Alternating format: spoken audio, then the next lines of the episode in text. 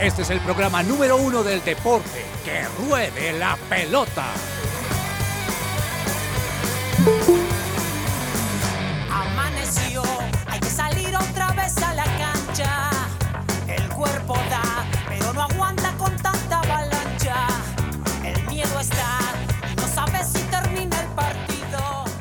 Hola, ¿qué tal? Bienvenidos todos a Que Ruede la Pelota. Miércoles primero de marzo comenzamos el tercer mes. Se va volando ya este 2023 y nosotros también aquí muy conectados con toda la información deportiva para traérselas y compartírsela a todos ustedes allí en casa. Un abrazo y un saludo muy cordial para todos los oyentes que nos siguen en su presencia radio.com, en 1160 AM o quienes nos estén escu- escuchando tal vez en alguna de las plataformas para oír radio online como Tuning Radio, como Claro Música, como Radio Garden, donde sea que usted nos esté escuchando, bienvenido a esta hora deportiva en su presencia radio. Mi nombre es Andrés Cabezas, un placer acompañar a todos nuestros oyentes y también un placer acompañarlos con alguien con quien compartimos normalmente la mesa los lunes, pero qué bueno tenerlo hoy miércoles aquí con nosotros para hablar de fútbol, de ciclismo, de todos los deportes que tenemos hoy en la agenda. Don James Estrada, bienvenido, ¿cómo estamos hoy? Privilegio, privilegio estar con usted. Aquí estamos en el calorcito de la emisora. Sí, señor, rico. Está, está sabroso, está sabroso. Hoy tenemos un programón tremendo. Tenemos, oye, ayer me vi un partidazo, luego hablamos de eso, el de Independiente del Valle y Flamengo. Qué, qué Sí, partido tan bueno. partidazo. Y, y gran resultado también. Yo en lo personal me siento como con un fresquito con ese resultado, muy feliz. Por lo hecho. de- y, y de verdad que de Oye, acá entrada. me pregunta, ¿Flamengo es Boca en segundo lugar? O sea, ¿está Boca luego Flamengo? Eh, no, no, no, mire que O no. Boca, luego Eh, es, es decir, si me lo pregunta como hincha de River, el hincha de River yo no creo que le tenga mucho desprecio a- al Flamengo, no es así. De hecho, el hincha reconoce que el Flamengo es un equipo que en los últimos años ha tenido un fútbol exquisito, unos jugadores extraordinarios. Dolió, por supuesto, esa Copa Libertadores en 2019 que, que River la tenía casi en el bolsillo, minuto 88, y en los últimos cinco minutos el Flamengo con esos dos goles de Gabigol, pues termina volteándolo y ganándole esa Copa River. De Gaby Pinola. y de Pinola, sí. Pinola que hoy es el, el que en ese momento era el central de River y hoy es asistente técnico de Martín de Michelis, bien, ¿no? Eh, en River, Eh, hombre, una lástima porque creo, creo yo que los dos goles de Flamengo, más allá de la virtud de, de definición de, de Gabigol, eh, vinieron pues por errores de, de River. El primero yo recuerdo que, que Prato, Lucas Prato, que fue héroe, uno de los héroes en Madrid, pierde una pelota Claro. en el frente de ataque, contragolpea a Flamengo, ahí viene el empate y luego ya un pelotazo en el que Pinola no sabe cómo manejar la pelota, cómo bajarla, le termina quedando ahí a Gabigol y Gabigol sentencia el 2-1. Eh, obviamente el hincha de River em, eh, no recuerda para nada bien esa final, Claro. pero Ahora- no hay un desprecio por Flamengo, no, Mm, es claro. admiración mutua, yo creo. Además porque Flamengo y River, James, son los dos equipos que más gente han convocado a sus estadios en los últimos años, son Es los equipos que más veces han llegado a instancias finales de Copa Libertadores en la última década, entonces no, son dos equipos que tienen que admirarse mutuamente, creo. Sí, señor. Pues bienvenido James y también quiero darle la bienvenida después de este mini rinconcito de, de- River futbolero a Laura Tami que se La encuentra sí Laura Tami que bueno una de las de las flamantes líderes del fútbol colombiano con su Atlético Bucaramanga buena campaña hasta ahora y ojalá que siga así porque desde que ella lo sentenció a principios de este semestre No, que desde el regaño de Tami, ¿se sí, acuerda? Estábamos aquí. el Bucaramanga anda derechito A Torres, eh, el regaño de, de Tami los puso Sí, a sí. ¿Qué tal, Laura? Hola, bienvenida. Qué bueno tenerte hoy miércoles. ¿Cómo estás? Compañeros de mesa, ¿cómo les ha ido? Un saludo también para todas y todos nuestros oyentes. Yo fui a ver al Bucaramanga ya al estadio contra Nacional. Oiga, empezaron Ah, perdiendo y ustedes no saben. Sí. No vuelvo, no vuelvo. Pero, pero me reivindiqué pensando en esa regañada que le metí a, a- a Torres al inicio. eh, y estos muchachos me están funcionando. Esto era lo que necesitaban, un pequeño Claro. impulso. Bien, bien, bien. Pues qué bueno tenerte aquí con nosotros, Laura, como siempre, cada miércoles y a todos nuestros oyentes una bienvenida. Hoy vamos a estar hablando de Liga Colombiana, de Copa Libertadores, porque tanto el Medellín como Millonarios tienen allí compromisos muy importantes esta semana. Hoy él lo hace el Independiente Medellín. Vamos a hablar de goles colombianos en el fútbol internacional, ciclismo, buenas noticias por el lado de Daniel Felipe Martínez, James, más adelante se lo vamos a decir a los oyentes, y también cómo sigue esta NBA, que está buenísima con unos partidos increíbles, un gran nivel. Así que con todo esto le damos la bienvenida a los oyentes, pero también lo hacemos con buena música, como siempre aquí en, eh, en Que Ruede la Pelota y en su presencia radio. Y no sé, hoy tengo ganas como de poner algo en español. Pongamos mi fiesta de Alex Campo, qué caray. Con Oh. esto nos vamos hoy en Que Ruede la Pelota miércoles. Hasta que escuché tu voz y entonces salí a la vida cantando, cantando yo. Pues se me fue todo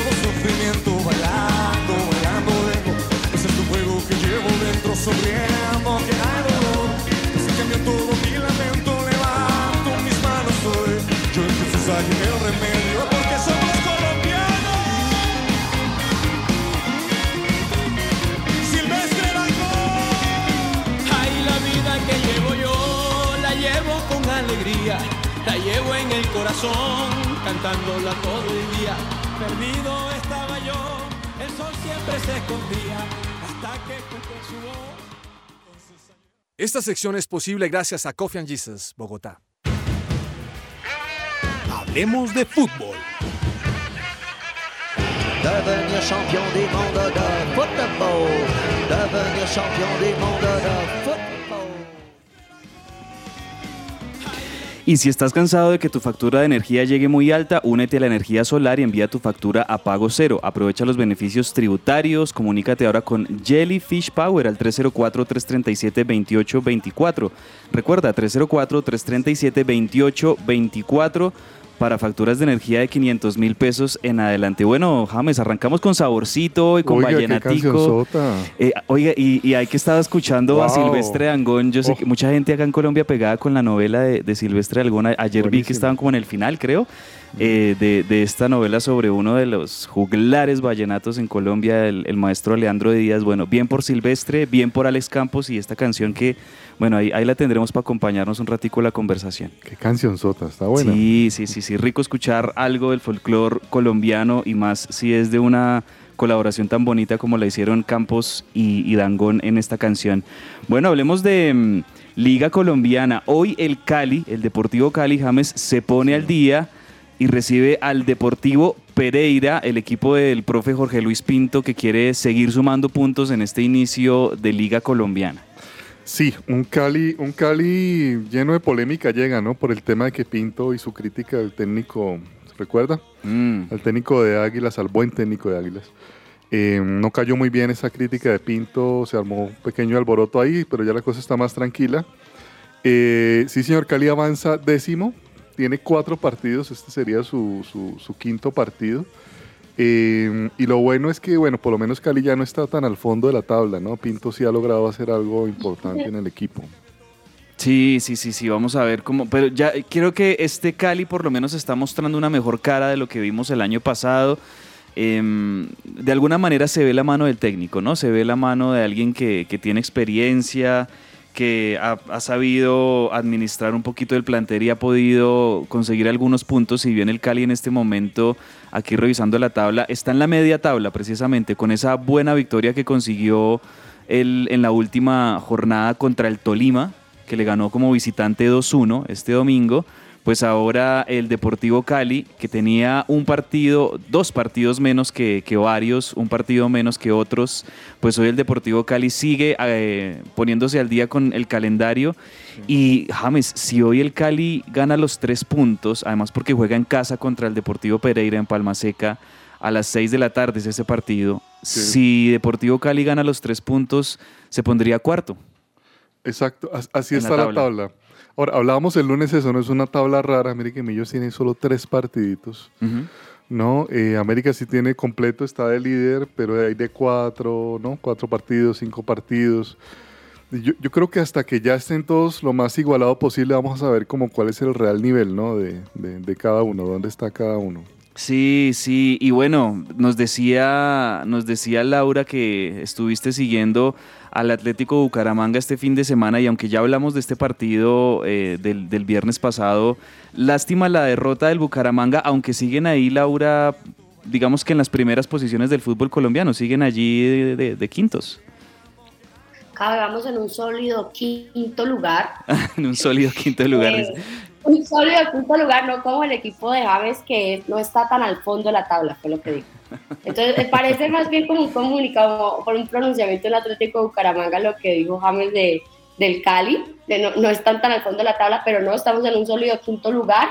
Yo les quería comentar, oigan, fui al partido del Bucaramanga contra Nacional, de verdad que los estadios, la invitación a, a que veamos fútbol en paz debe ser reiterada. O sea, eso habían tanquetas de policía en la entrada. Yo en mi vida me, yo en mi vida había visto ni siquiera ni siquiera dejaron entrar hinchas del Nacional. Bueno, ese, se filtraron unos y los tocó sacar la policía.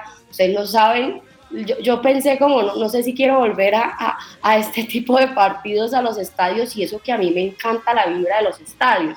Y yo dije, voy a comentar eso con mis compañeros ahí en que rodee la pelota, porque definitivamente se pierde eh, como el escenario futbolero por estar uno preocupado de cómo, a qué hora salgo, cómo entro, o sea, con tanquetas, la policía, es más, eso, eso yo no, no, no lo ¿Pero te agarraron? No. Hoy no, no, no se agarraron, chiflaron ahí una gente que estaba en Oriental metida como de Nacional porque les habían prohibido el ingreso, pero se empezaron a pelear afuera. Hay los hinchas, digamos, de la Fortaleza Leoparda que van a sur y norte no quieren entrar. Yo creo que nos cayó muy pésimo que seamos el único equipo sin estrella. Entonces ellos no alientan al, al equipo, se quedan afuera, pero también afuera la sensación en el estadio es compleja. Entonces, bueno, no nada. Estamos en el quinto lugar, pero sí, sí, sí es importante siempre un llamado como a ver el fútbol en paz. De acuerdo, de acuerdo. Nos unimos a ese llamado y también a la presencia, que haya más presencia de las autoridades. eh, creo que lo, lo- lo que vimos este fin de semana con la presencia de este hombre que atacó a Daniel Cataño en el No, partido. terrible, eso eh, fue o sea, terrible. eso me parece totalmente indignante y vergonzoso por parte de Claro. las autoridades que eh, el hombre ahí haciendo su TikTok, ahora está... Y, y lástima también que haya gente siguiendo a ese tipo de personas Claro. que, que lo que hacen es totalmente Sí, lo- enlodar el, el- el espectáculo y tirarse el deporte, ¿no? Lo primero que sale es la familia, ¿no? Los niños no pueden ir Sí. al estadio, pues porque yo no podría llevar a mi hijo al estadio en esa situación. Oiga, pero hablando de, de la- del Nacional que lo tocaba ahorita, Tami, em, qué buen jugador este Brian Palacios, Alzate, el chico, que por poquito no puede estar en la, en la, en la, en la o, no, o no puede estar en la sub-20 porque se pasa por, por meses. Eh, pero creo que estamos viendo un torneo como, como Palacios Alzate.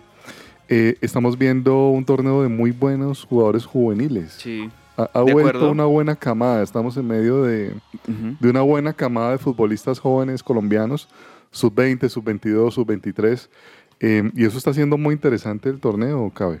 Eso me parece también muy positivo que de alguna manera nos dice hay futuro, hay buen futuro Sí, para el fútbol colombiano en categorías, bueno, eh, los juveniles, además porque se necesita ese, siempre se necesita ese recambio y se necesita que existan esos jugadores con bastante proyección para decir hay futuro en la liga y en la selección misma. ahorita hubo una polémica con el tema de Ángel que no fue convocado, ¿no? A- Tomás Ángel. Tomás Ángel, sí, gran jugador también, que esperemos esté en el Mundial.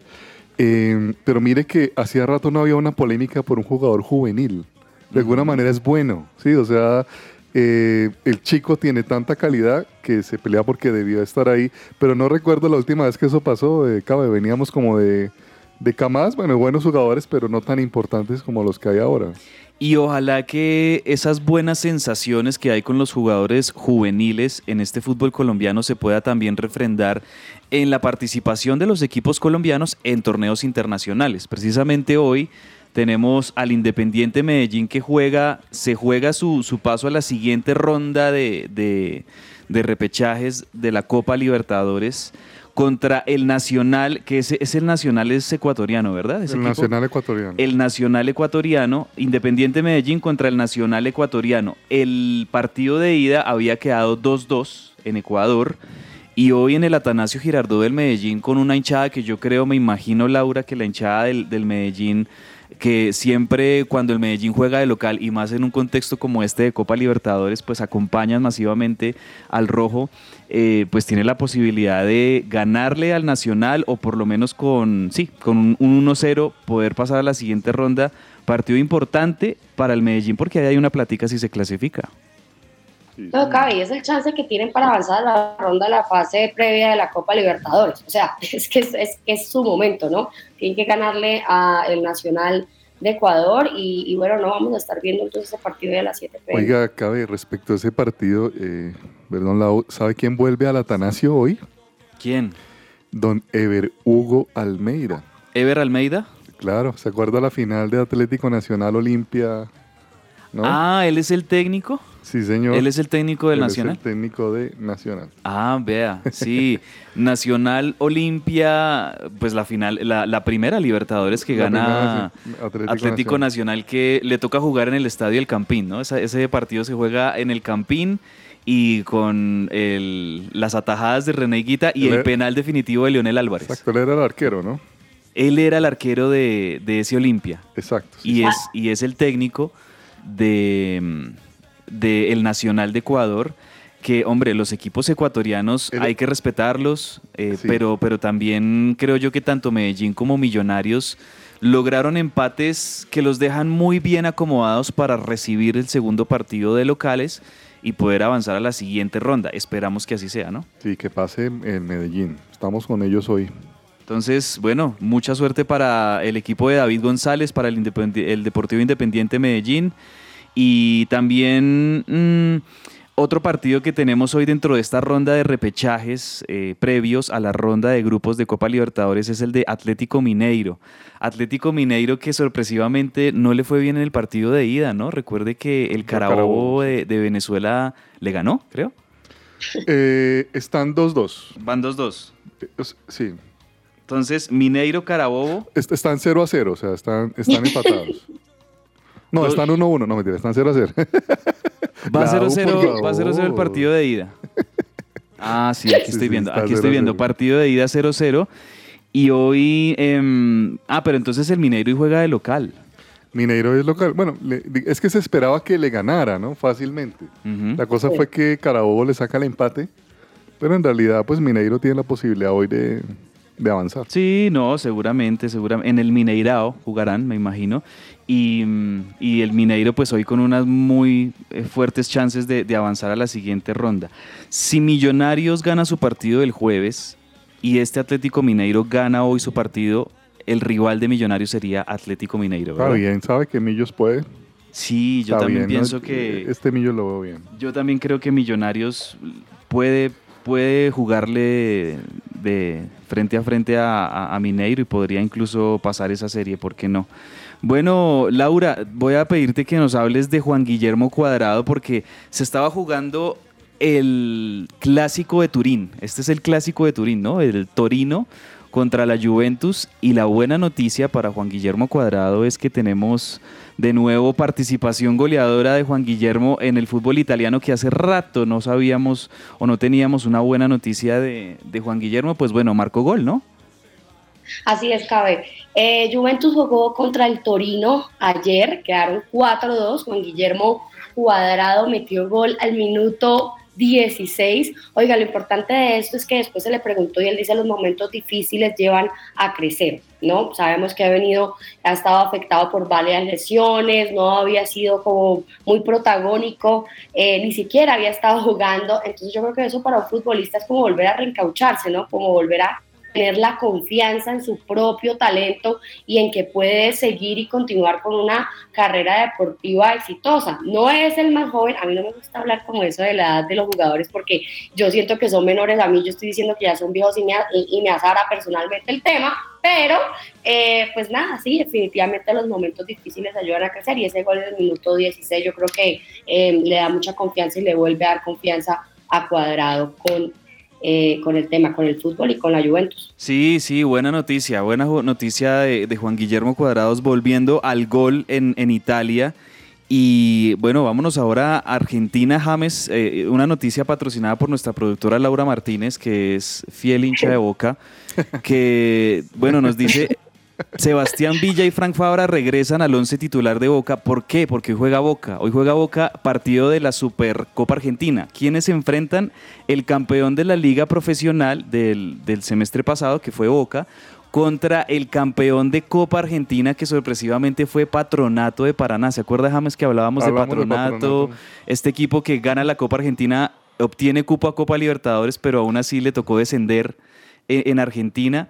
Pues hoy juega contra Boca y la noticia por el lado de los colombianos es que Villa y Frank Fabra seguramente estarán en el once titular del Negro Ibarra. Qué bien. Entonces, vamos a ver, ese partido creo que es a las 7 de la noche, 7 y 15. Se va a poder ver aquí en, en Latinoamérica por, por Star Plus. Entonces, para los que siguen de cerca al Ceneice, a Boca, la posibilidad de que, de que Boca pueda llegar a ganar otro título de la mano de, esta gestión, que no sé usted qué opine, James, de Juan Román Riquelme, que bueno, tiene sus polémicas, tiene sus, sus cosas, eh, también muchas internas con algunos jugadores, con los técnicos que han salido, pero me parece que esta gestión de, de Riquelme como, como presidente honorario, porque bueno, Sí. el presidente es Jorge Amor Ameal, pero como presidente, vicepresidente y, y el director deportivo de todas las operaciones de Boca, pues les ha traído muchos títulos en los últimos años. Así le ha rendido a Sí le ha Riquelme. rendido. Lo que pasa es que sí está en deuda la Copa Libertadores. Y eso es muy importante. Claro. Ese es el, el punto negro, pero pues vamos a ver. Boca no gana la Libertadores desde aquella del 2007 cuando dirigía Russo, ¿no? Exacto. Cuando, cuando la dirigía Russo, también el ex DT de, de Millonarios, desde ese entonces, y también con Riquelme como la figura en ese equipo. Riquelme era la figura, le ganan esa Copa Libertadores a Gremio de Brasil desde el 2007, o sea, ya, ya han pasado que este 12, 20, 20 no, ¿cuántos, ¿cuántos años? ¿15 años? Sí, señor, 15. 15 años. 15, van para 16, 16 años de, de no ganar la Libertadores. Esa es la gran deuda que tiene Boca. Bueno, hoy tienen la posibilidad de ganar un nuevo título. Hablemos de ¿Sabe que fútbol decir- internacional. Dale, Lau. decir ese dato. Cuéntame. Cabe, cabe, tú, querías, tú querías decir ese dato de Boca, que hace 16 años no ganan. O sea, eso no está en ningún lado en nuestra escaleta, gente, oyentes. Él Un dato para simplemente acá. ese Cabe nos va a dar este dato ahorita con mucho gusto. ¿Sabe cuál es? ¿Cuál, cuál, cuál? ¿Cuántas? ah, Boca no lo gana hace 16, ¿no? ¿Cuántas se ha ganado River en estos 16 años? Ese es el dato que ahorita nos. Hombre, pues, pues uno- unos no la han ganado eh, Yo quisiera desde que los oyentes 16 vieran años. cómo le brillan los ojos en este momento. Eh, River la ha ganado compañero. ya dos veces, 2015, 2018, y a eso súmele otros títulos también Otros títulos. inter- internacionales. Eh, es que eso es como por, por épocas. Ve- Vea que si uno, hay muchas estadísticas eh, y hay muchos portales en internet que hacen como estadísticas, James y Laura, de cómo es el rendimiento de los equipos por décadas. Por ejemplo, en el fútbol Ah, argentino, cierto. claramente el equipo que dominó la década de los 2000, del 2000 al 2010, pues sí fue Boca. Claro. Esa gran generación de Bianchi, campeones también de la Intercontinental, ganándole partidos al Milan, al Real Madrid. Este, mm, eh, también ganando Copas Libertadores, dos de ellas consecutivas, una gran generación de jugadores. Es decir, Boca en los 2000 fue claramente el dominador. Del, año, del 2010 al 2020, pues bueno, ahí sí ya el dominio ha sido más de. River, con, con la generación de, de Gallardo, sobre todo el ciclo tan glorioso de Gallardo que, si no estoy mal, llegó a los 16 o 17 títulos como Wow. entrenador de, de River entre locales e internacionales. Entonces, pues bueno, en definitiva los títulos son los que miden Claro. cómo está la jerarquía de, de- de los, de los equipos, de los clubes y qué tanto están ganando o no. Pero en definitiva, como les decía, Boca hoy con la posibilidad de ganar un nuevo título, de sumar un nuevo título a sus vitrinas. Bueno, Laura, Manchester City le ganó sin problemas eh, a su rival y avanzó a los cuartos de final en la FA Cup. El equipo de Pep Guardiola que sigue con paso firme y yo creo que ese es uno de los títulos también que le están apostando en la FA Cup el, Manchester City, que está peleando por Premier League, pero también está avanzando en la FA Cup. Cabe sí, bueno, le ganó al Bristol City, no, tampoco es pues como para que nos pongamos tan súper contentos, pero el Manchester City efectivamente le Es ganó que ella es 3-0. exigente, ella, ella no se conforma con, con cualquier cosita. Yo No, ganó puedo evitar hacer mis ¿no? comentarios todos subjetivos. Pero bueno, no, porque de verdad, o sea, arrasó el Manchester City. Yo voy a ver la noticia al Bristol City. O sea, bueno, ta- a- aprendamos a poner titulares. Eh, bueno, goles de Phil Foden eh, al minuto 7, el minuto 74 y de Kevin De Bruyne al minuto 81 le dio este, este, este partido. a Hombre, favor de- Kevin De Bruyne la rompe en el City James, pero en la selección ese es otro cuento, ¿no? Y, y todo lo que les pasó en el Mundial que Claro. implosionó el, el- el camerino de, de Bélgica. Una lástima porque Bélgica tenía unos jugadores tremendos y sobre todo el abanderado era Kevin De Bruyne, pero tuvo sus salidas en falso y no les fue nada bien en el Mundial. Les pasó un poco lo de la selección colombiana, o sea, no hicieron una renovación inteligente. Porque llamaron, sí llamaron muchos jugadores nuevos, probaron mucho, pero no, no encontraron una sólida renovación, o sea, un intercambio entre jóvenes y los ya consolidados en la, en la selección y pues que, como usted dice, implosionó el equipo en el Exacto. Mundial. Implosionó ese camerino en el Mundial. Bueno, le voy a preguntar en segundos a Laura por el fútbol femenino, porque ya va a arrancar el fútbol femenino en nuestro país, pero antes decirles también que por Premier League, ya no por FA Cup, sino por Premier League juega uno de los eh, líderes, el líder en este momento de la Premier League, el Arsenal, recibe hoy en su estadio al Everton. Ese partido va a ser a las 2.45 de la tarde. Y también el Liverpool va a jugar contra el Wolves. Se habló mucho y, y en conferencias de prensa le preguntaron a Jurgen Klopp si ya podía contar con Luis Díaz para este partido. Él dice, no, ya está entrenando como a la par del grupo, ya se está de alguna manera reactivando físicamente durante estos días. Muy posiblemente el regreso de, de Luis Díaz sea para la próxima semana, pero todavía no está disponible para el partido de hoy. Quieren de- eh, asegurarse de que cuando regrese, pues regrese bien, porque es que la lesión de Luis Díaz fue compleja, fue, fue difícil.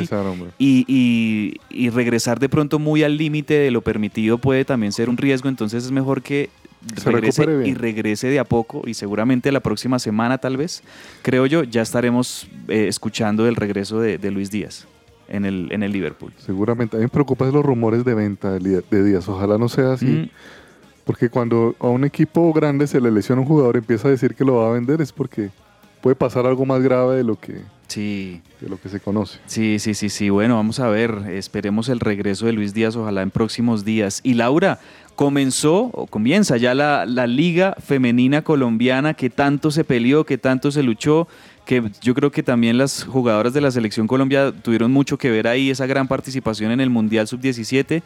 Y bueno, ¿cómo está el panorama y más o menos cuáles van a ser los primeros partidos en esta Liga Colombiana Femenina? Bueno, yo le cuento que ya llevamos en algunos casos tres partidos jugados.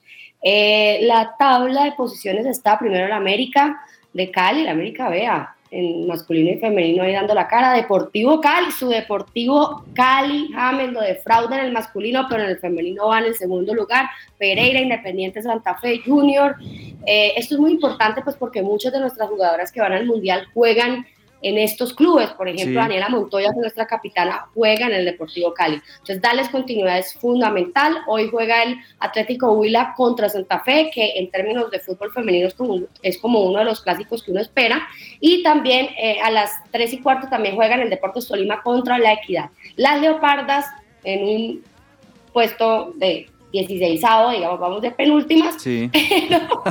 pero bueno, no, ponerle muchas ganas a este fútbol femenino que nos gusta tanto acá en Querétaro. de la Definitivamente los equipos de Cali mandando la parada en el fútbol femenino desde hace años. Liga femenina que puso un jugador, una jugadora en el Real Madrid, ¿no? Claro, Linda Caicedo, eso sí es, Eso es da verdad. relevancia a la Pero, liga eh, femenina. que, que estuvo en, en el, recientemente en el Deportivo Cali, pero ella Claro. pasó por más equipos aquí en Colombia antes, pero América. eh, estuvo en el América también, pero ahora lo, lo hecho en el Deportivo Cali y sobre todo en, en la selección Colombia el año pasado. La reciente contratación del Real Madrid femenino. Bueno, así nos vamos a la pausa rápidamente en que ruede la pelota, pero quédense allí porque en segundos tenemos un invitado especial y mucha más información hasta la una de la tarde. Seguimos.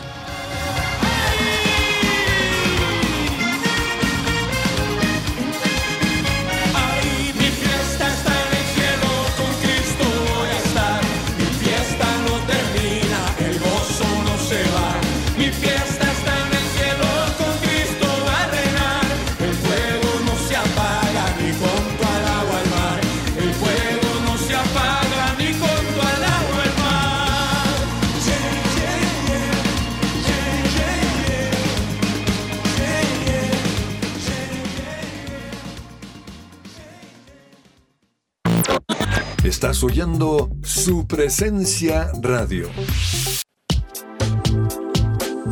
El invitado.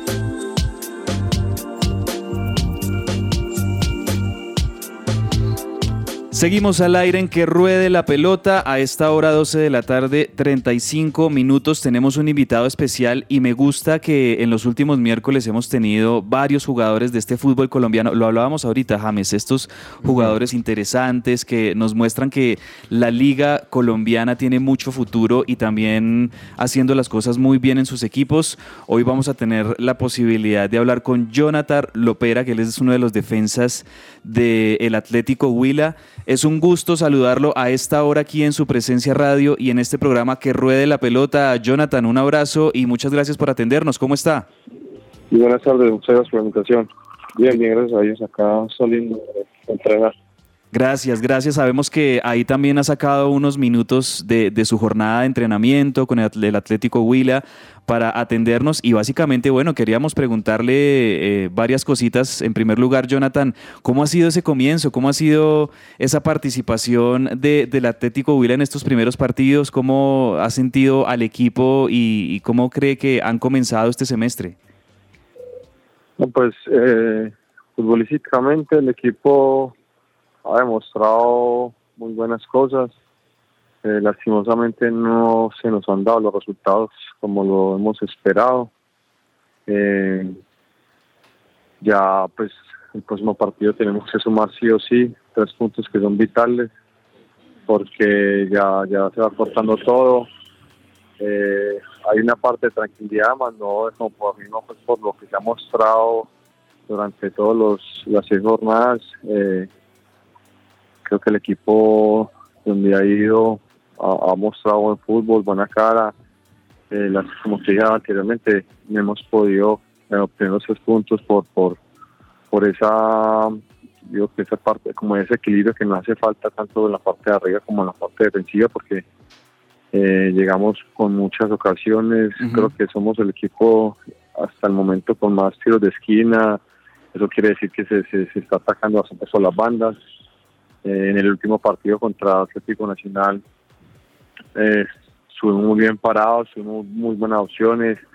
Eh, no, allá en Medellín a veces la gran mayoría de equipos van de pronto a, un poco encerrados y no y el equipo mostró otra otra actitud otra cara eh, queríamos dar ese golpe de autoridad pero pero no pudimos finalizar ese en ese último cuarto de cancha Sí, de acuerdo. Eh, pasa eh, para muchos equipos normalmente en algunos torneos que el arranque puede ser un poquito más lento, pero en definitiva, como usted lo decía, Jonathan, pues se, ha han visto cosas interesantes futbolísticamente de, de este Atlético Huila que no ha podido todavía conseguir su primera victoria en esta liga, pero que han estado allí eh, peleando con, con los rivales que han tenido, han tenido algunos partidos, recuerdo ese del Unión Magdalena también, pues eh, que fue eso del- el, primero que, que tuvieron en el torneo, se les escapa por muy poco y, y han, sido, han sido así, el empate con el Tolima, por ejemplo, también han sido resultados muy desafortunados, pero en definitiva creo que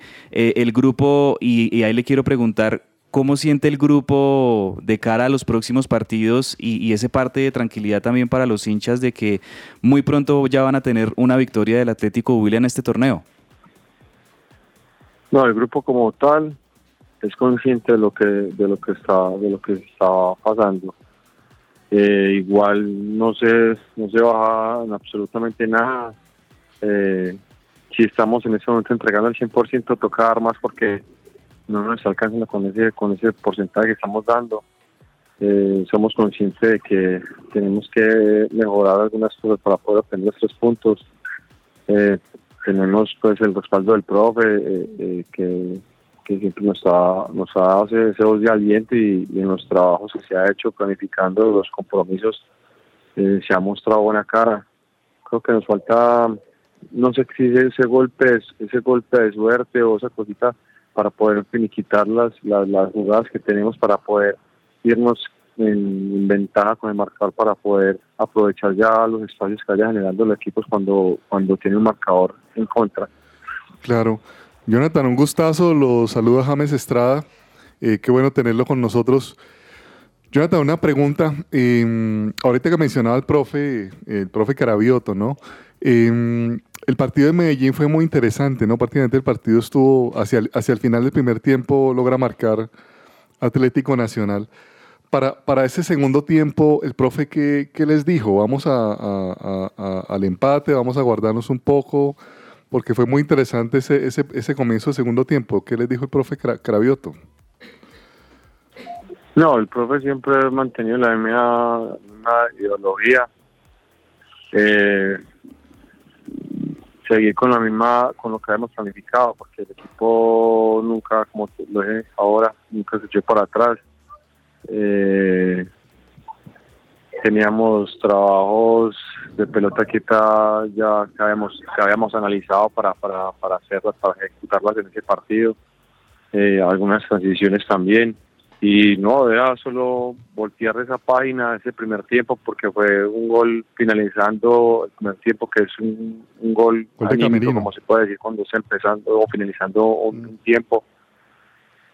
Eh, porque ya se había ya se había planificado eso, que los extremos de Nacional juegan con perfil cambiado para tirar hacia adentro, para poder eh, eh, rematar de media distancia y, y así llegó al gol Claro. donde una, fue una transición de, de, si no estoy mal, una pelota un, fuera de lugar, que Mier juega rápido y igual la línea defensiva nos, nos pasamos todos porque estábamos en el ataque, en, en- en la ofensiva pasamos todo, pero pero de pronto retrocedimos más de lo normal y es donde ellos aprovecharon esa, esa, esa, esa media distancia. Igual le tocó a, le tocó a un compañero que desvió la pelota y fue cuando lo escuadró el arquero. Pero nunca cambiamos porque el equipo siguió, siguió, siguió mostrando buena cara, buen fútbol, teniendo la pelota. con Creo que si no estoy mal, en general, la posesión fue 51-49. Eh, en posibilidad de gol nosotros estuvimos por encima de Nacional, entonces eso quiere decir que, que, que estamos bien. Lastimosamente, como te digo, no, no, no se está finiquitando en el último cuarto de cancha. Sí, la verdad fue un buen partido. Jonathan, eh, vi con mucha sorpresa agradable a un chico de Nacional, a, a Brian Palacios. Eh, ¿Cómo fue enfrentar a ese muchacho? Yo, yo lo vi muy veloz, muy hábil. Eh, ¿Lo sufrieron? ¿Cómo lo, cómo lo controlaron? ¿Cómo, ¿Cómo lo vio usted allí desde la cancha? No, él, él estaba por el, por el, el lado opuesto, su lado pero opuesto, por lo que se ven los, los videos que nosotros vamos analizando, un jugador que tiene la media distancia que aprovechó y ahí fue cuando marcó. Y, y, te gana muy bien la línea porque es un jugador rápido.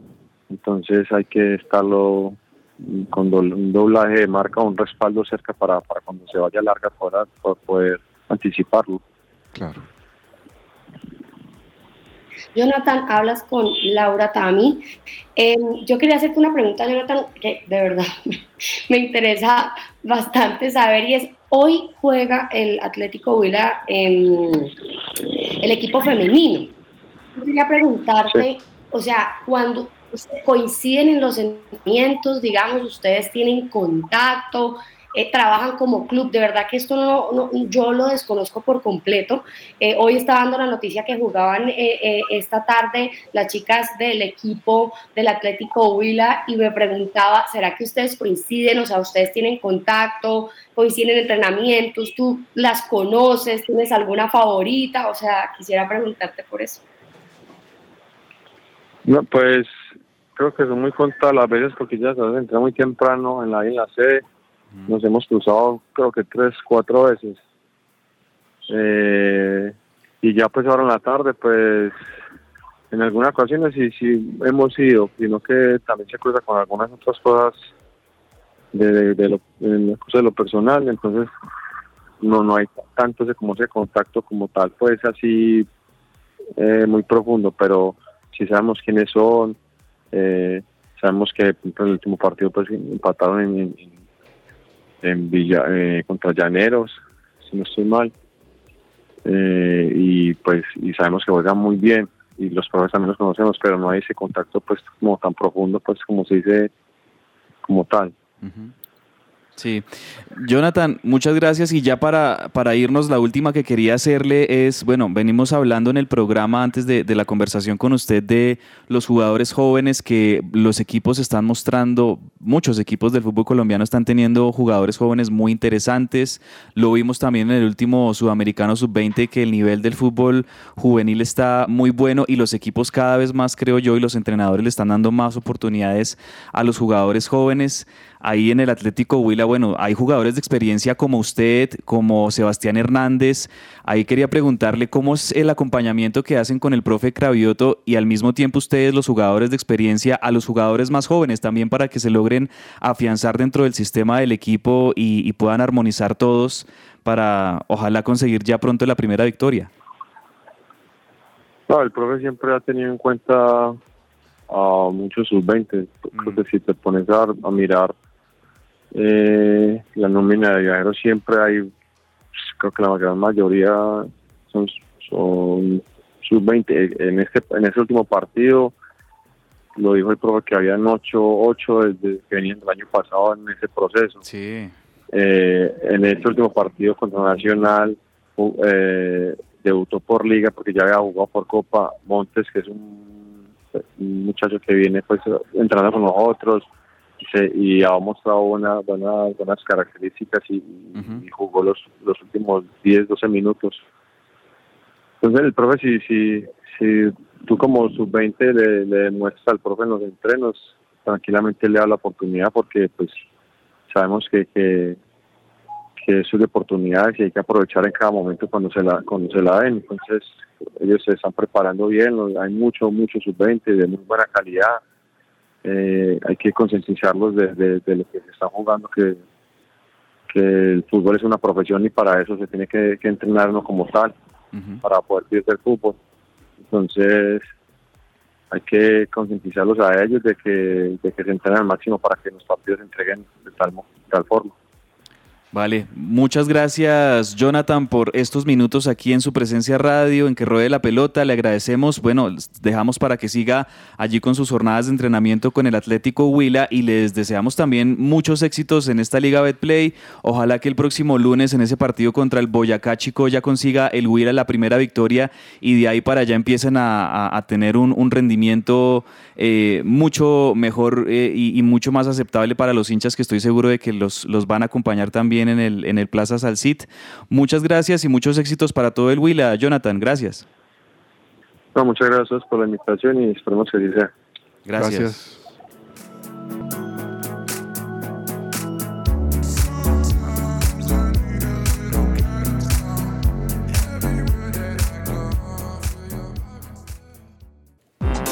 Todo lo que tiene que saber más allá de la pelota.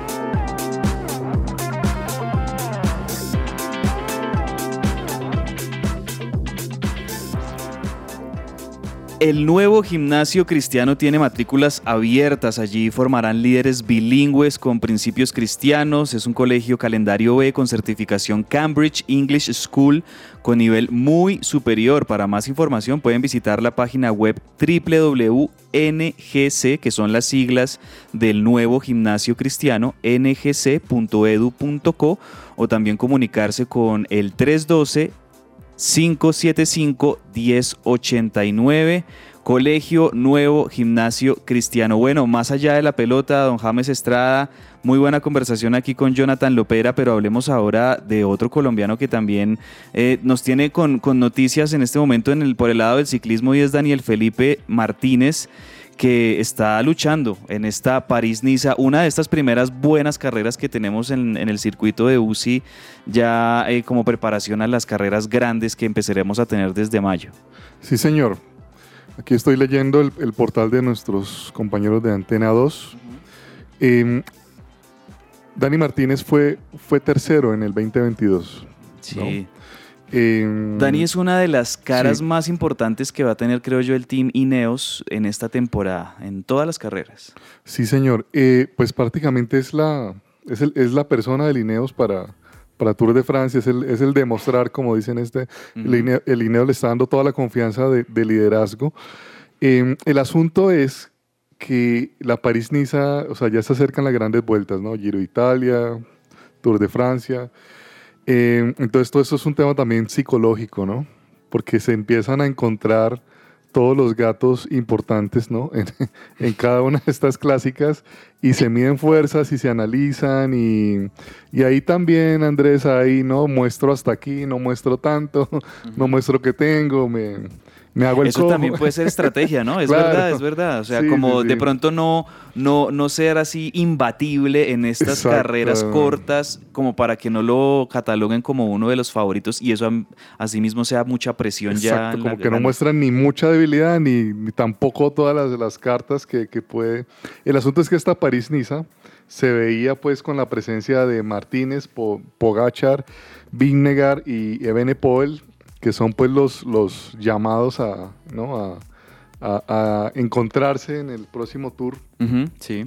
Eh, y nada, que Evenepoel no, no, no, va, no, va no va a estar el belga. Renko Evenepoel, entonces se baja de la Exacto, Niza. Se baja de la lista y pues eso deja el camino libre, ¿no? Para una posible victoria de Martínez, pero la verdad es que vamos a ver hasta dónde se exigen, ¿no? Por lo que hablamos. Ahora, Remco ah, eh, va a estar en el Giro de Italia, ¿no? Ujú. El- el- eh, es uno de sus objetivos de este año. Eh, ahí lo va a estar peleando con Roglic. Ese, ese giro va a estar muy interesante porque va a tener nombres pues muy importantes. Eh, y, a, y a esperar, ¿no? ¿Qué pasa con Dani Martínez? Pero hay que decirle también a, la, a, a los amantes del ciclismo que son carreras entre chévere ganárselas, pero también es preparación, ¿no? También es Sí. ponerse a punto. Sí, sí, sí, pero de verdad que ilusiona mucho que Daniel Felipe Martínez sea ahorita el capo del, del Ineos y uno de los ciclistas referentes. Ya pasó toda una Sí. generación de los británicos que dominaban, eh, digamos, el- en su momento con el Sky, lo que fue Chris Froome, después, después Geraint Thomas, eh, esa gran, ese gran tour de, de Egan Bernal en el 2019 pero creo que han tenido ahí como varios que han querido ser como los capos, el, el mismo ecuatoriano Richard Carapaz que también en su momento, pero Daniel Felipe Martínez es creo yo Ahora, ahorita el ¿En- ¿En referente. qué sería interesante que se la gane Martínez? En la confianza que le puede dar al equipo De que es él. de, de que yo soy el hombre, Ajá, sí. yo, yo soy el líder, ¿no? Ujú. Porque él tiene toda una historia para contar como líder, ¿no? Ahora, como sí. gregario, es, es uno de los mejores del mundo, ya ha, ha hecho ganarle carreras enteras a, a Egan Bernal y a sus compañeros, pero ahora él tiene una historia que hemos que contar como líder, y esa ahí lo tiene todo por escribir. Eh, entonces, de- desde ese punto de vista, para su equipo, que él gane otra vuelta, ya ganó en Portugal, pero que, pero que ahora pueda ganar esta clásica, eh, es un golpe de, sobre la mesa. De como acuerdo, ojalá, ojalá que así sea con Daniel Felipe Martínez. Y hablemos también del tenis, Laura Tami con Camila Osorio, lastimosa, una, una mala noticia, ¿no? De, de Camila Osorio en el abierto de Monterrey. Así es, cabe. Eh, María Camila Osorio, nuestra María Camila Osorio, estaba jugando con la tenista número 53 en el ranking de la WTA, es una egipcia. Eh, y lo que le pasó, además es importante recordar que María Camila fue finalista en el anterior torneo de Monterrey. En el séptimo game, Osorio salió a recibir atención médica en su pierna izquierda, intentó jugar un game más, pero la lesión no le permitió, la molestia física no le, per- no le permitió continuar con el partido y decidió retirarse cuando iba abajo 4-2. Pues siempre es una mala noticia las lesiones en nuestros deportistas y bueno, no, que se darle una pronta recuperación a María Camila Osorio.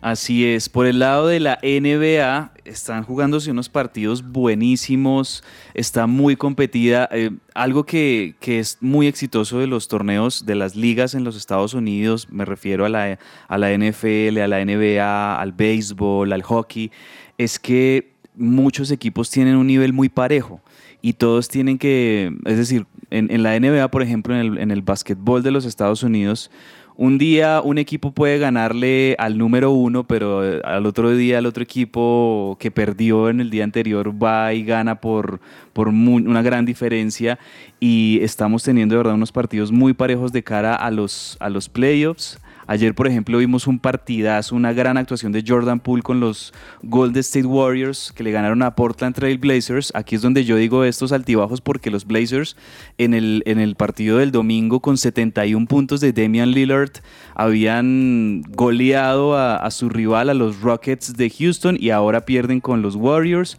Eh, los Warriors ahí tratando ya de meterse en los, en los playoffs. No habían comenzado nada bien este semestre y ya están allí de quintos con 32 victorias, 30 derrotas. Entonces ya se acomodan los Warriors en la tabla de la conferencia oeste que lideran los Nuggets y los Grizzlies. Y en la conferencia este eh, hay, un, hay una lucha mano a mano, James, entre los dos equipos verdes del este, los Bucks de Milwaukee y los Celtics de Boston. Opa. Los dos están luchando por el número uno. Yo creo que estos dos equipos, eh, sí hay un- una superioridad de estos dos por sobre el resto en el este. Sí. Y yo creo que estos dos equipos van a llegar a la final de conferencia. Y aquí la lucha es por el número uno, porque el que tenga el número uno va a tener mejores opciones de cerrar partidos de local y cosas en los playoffs. Entonces, tanto Bucks como Celtics tienen 44 victorias ambos. Están ahí peleándola los dos equipos verdes de- del este y, y está buenísimo.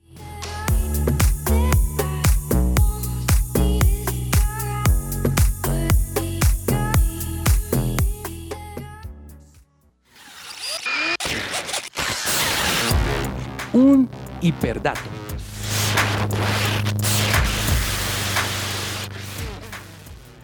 Antes de decirles nuestro hiperdato, quiero decirle a nuestros oyentes que si usted necesita productos tanto para el cuidado del cabello, la mejor opción es la gente de Botánica Face. Ustedes los pueden contactar al 318-354-2022 con la gente de Botánica Face. Por ejemplo, para la piel seca, la pueden cuidar con los cosméticos de extractos naturales de Botánica Face. Y también para restaurar el cabello y devolverle la suavidad, también con todos esos productos capilares.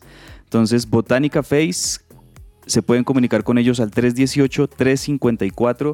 318-354-2022. Bueno, James, compartámosle un Señor. hiperdato a la gente hasta ahora. No, le tengo este dato, mire. Eh, hoy hay un choque generacional en los banquillos de Medellín y, y- no, y el Nacional. eh, el técnico del Nacional, el paraguayo Almeida, tiene 74 años. Wow. Y David González tiene 40 añitos. 34 años casi que cuando se estaba ya Sí. empezando a ser entrenador estaban haciendo David González. Y, y hoy se enfrentan las cosas lindas del fútbol. Laura, un hiperdato hasta ahora. Quería contarle cuál ha sido el medio tiempo más visto en cadena gringa y en YouTube Ah, bueno, eh, cuéntame. de la historia de los Super Bowls. Entonces, el primero más visto en cadena estadounidense fue el de Katy Perry en 2015, Sí. 118 mil millones de espectadores y los invitados especiales en ese momento fueron Lenny Kravitz, Lenny Kravitz y Missy Elliott. Sí. Y en YouTube cambia el panorama. Mi gente latina dándole, dándole views Ya sé cuál vas a decir. Shakira y A J-Lo. Sí, a, a Shakira y J-Lo. Qué bueno, hombre, sí. eh, Y para mí ese es uno de los mejores, Con si el de lo- de los últimos cinco mejores que hemos tenido, literal ese. O sea, me ha encantado muchísimo, me gustó mucho el de Shakira y J-Lo. Pues el dato es que eh, la NFL ya reveló que se unieron aproximadamente unas 200 millones de personas a ver el Super Bowl el pasado 12 de febrero. Wow. Eh, 60% de ellos en los Estados Unidos, pero también sumando un total de 200 millones alrededor del mundo. Yo, por ejemplo, puedo decir que fue uno de, de esos, de esos 200 millones que pagó una suscripción al Super Bowl. ¿Le gustó el show? Me gustó, bueno, el show de Rihanna ahí, como, como apenas, como normal, gustó, o sea, como aceptable. Mm, Hubo mucho, creo que hubo otros mucho mejores, pero el, el dato es ese, 200 millones de, de espectadores y eso es un 9% más que lo comparado con, con los 183 millones que habían visto el, superior, el Super Bowl anterior. Entonces, muy bien por este Super Bowl 57 y creo yo que el próximo todavía lo van a ver mucho más porque van a ser la- va a ser en Las Vegas, va a ser un espectáculo tremendo ya para el 2024. Una pequeña pausa y vamos con la parte final de que ruede la pelota. Su presencia radio. Agenda deportiva. Se me va a salir el corazón.